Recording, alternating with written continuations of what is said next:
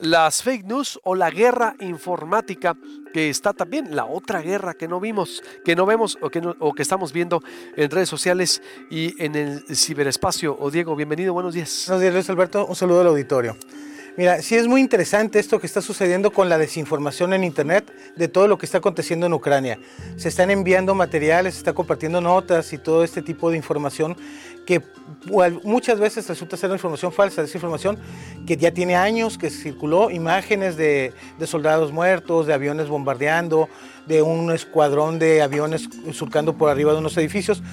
Si uno se pone a verificar este tipo de situaciones, eh, que es muy sencillo, eh, te vas a dar cuenta que son notas ya pasadas, viejas, o que sucedieron en otras regiones, no propiamente en Ucrania. Esto lo genera con el fin de generar cierta inestabilidad en la zona los que se, encargan de difundir este tipo de información. Muchas veces dicen que las mismas agencias de Rusia son las que se encargan de difundir este tipo de contenidos para generar un cierto ruido sobre la zona, ¿no?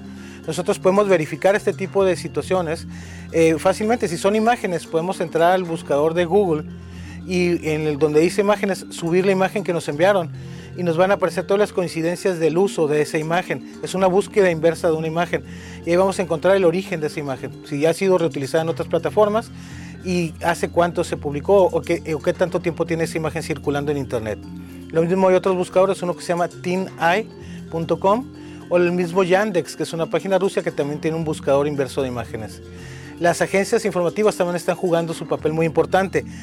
vemos que Agencia F, a través de una página que sacó que se llama verificado.f.com, verifica todas las noticias que están circulando y tiene una sección muy importante sobre Rusia. Eh, sobre Ucrania y Rusia, el conflicto Ucrania-Rusia. Ahí viene todo un cronograma de la mayoría de imágenes, videos que están circulando a través de WhatsApp o de las diferentes plataformas como Facebook, en donde nos dice la veracidad, de este tipo de contenidos. ¿no? ¿Cómo se llama exactamente que ayer lo abordamos? la, es verificado.f.com y ahí vienen los enlaces a las diferentes eh, situaciones que están sucediendo donde ellos están desmintiendo o verificando información. ¿Dónde tiene la sede? verificado. Eh, eh, esta, esta es de Agencia F. De F. De ah, Agencia F, está en España. Luego también tenemos otra iniciativa también española que se llama chequeado.com, que también es como verificado.mx, pero de, de, Europa, ¿no? De los países de habla hispana de, de Europa. Ahí también tienen información muy importante sobre los los eh, desmentidos de información que está circulando, que uno puede dar por, por válida, pero pues realmente son notas que están utilizando imágenes que son de conflictos anteriores o de otras situaciones que nos, son ajenas a Ucrania. ¿Qué otra cosa tenemos? No aceptar y no compartir este tipo de información si uno no la verifica primero, porque hacemos más grande la cadena de desinformación. Si nos llega una imagen que se nos hace muy impactante, antes de compartirla, primero verifica a ver si no es algo falso, porque pues estás ayudando, abonando a que se haga una distorsión del tema. Luego es muy importante tener en cuenta que eh, eh, Rusia ha estado atacando a Ucrania también desde el ciberespacio. Ha habido un sinfín de ciberataques, de denegación de servicios o contra las eh, los, que siendo funcionalidades estratégicas del país como sistema bancario, como sistema de energía, como los sistemas de comunicaciones y los ha resistido Ucrania. ¿eh? Ha tenido la fortaleza, su infraestructura tecnológica para salir adelante de este tipo de ataques.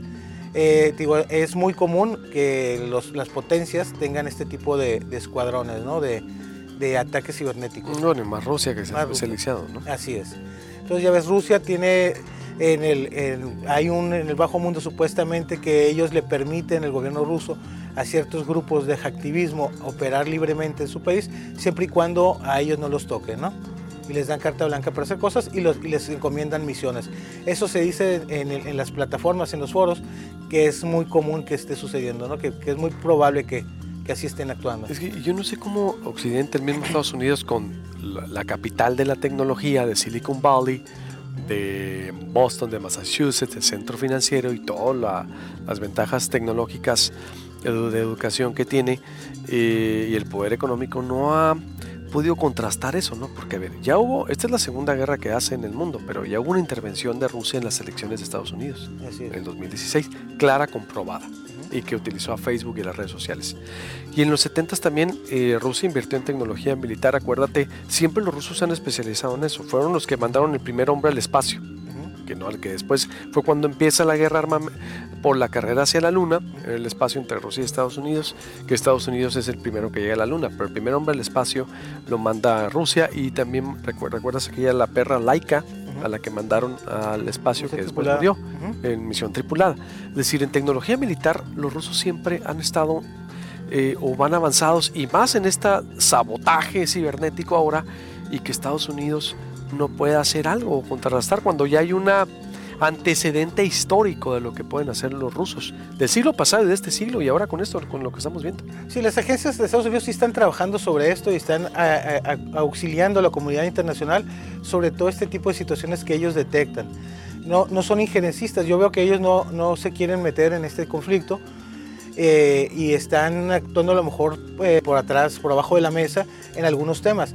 Digo, el mismo Ucrania, lo que veíamos ahorita, la resistencia ucraniana, digo yo, bueno, como estuvieron un mes de negociaciones, eh, Emmanuel Macron, es decir, mm, de mediador, que nos recuerda también lo que pasó después de la Primera Guerra Mundial, que fue en Versalles, ¿no? cuando se dio el pacto, pacto de Versalles, cuando intentó Francia mediar, que no llegó nadie a Rusia. a, lo que voy es que sí, llama la atención hacia dónde pueda venir, hasta dónde pueda llegar esta situación, pero adelante para que concluir, para no interrumpirte, porque yo me, apasiono con el tema. Adelante. Por Mira, entonces yo creo que eh, en parte el que Ucrania haya resistido los ciberataques se debe a que a lo mejor también tuvo ayuda exterior. Pues. Exacto, eso iba. Entonces no, no solamente que ellos tengan muy buena infraestructura, sino que han recibido apoyos extraoficiales de otras potencias que tienen conocimiento de cómo mitigar este tipo de ataques, ¿no?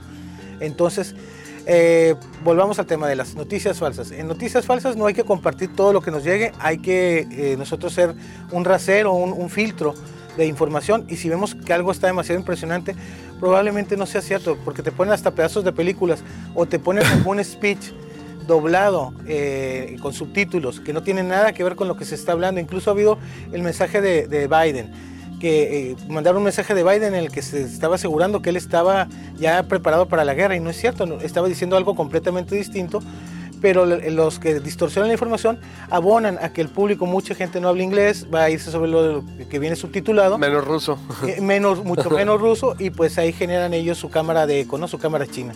Oye, ese es, eh, para concluir, entonces, eso es muy importante lo que dices, porque también circuló un video, viste, el fin de semana en donde le estaban, se estaba peleando supuestamente Putin con México, tampoco fue cierto, Tampoco fue cierto. Por ejemplo, a mí me llegó por fuentes muy serias, dos, tres, dije yo, obvio, no lo compartí, dije, no, digo, los demás lo pueden compartir, no los periodistas, tenemos que eh, eh, esforzarnos y enfriarnos hasta corroborar eh, esto. O sea, exacto. Conclusión entonces. Conclusión es no fiarnos de todo lo que nos llegue, hay que discriminar, hay que ver si es verídica esta información. Existen las herramientas tecnológicas gratuitas para verificar que esta información sea real. Hay que usarlas, no nos quita ni un minuto buscar una información para poder validar que lo que nos llegó, pues si es cierto, ah, lo voy a compartir, que eh, puede interesarle a mis conocidos en los famosos grupos de WhatsApp. Y si no es cierto, pues ahí mismo decirles, ¿sabes qué? Estamos cayendo en una mentira porque esta información es de tal fecha, ¿no?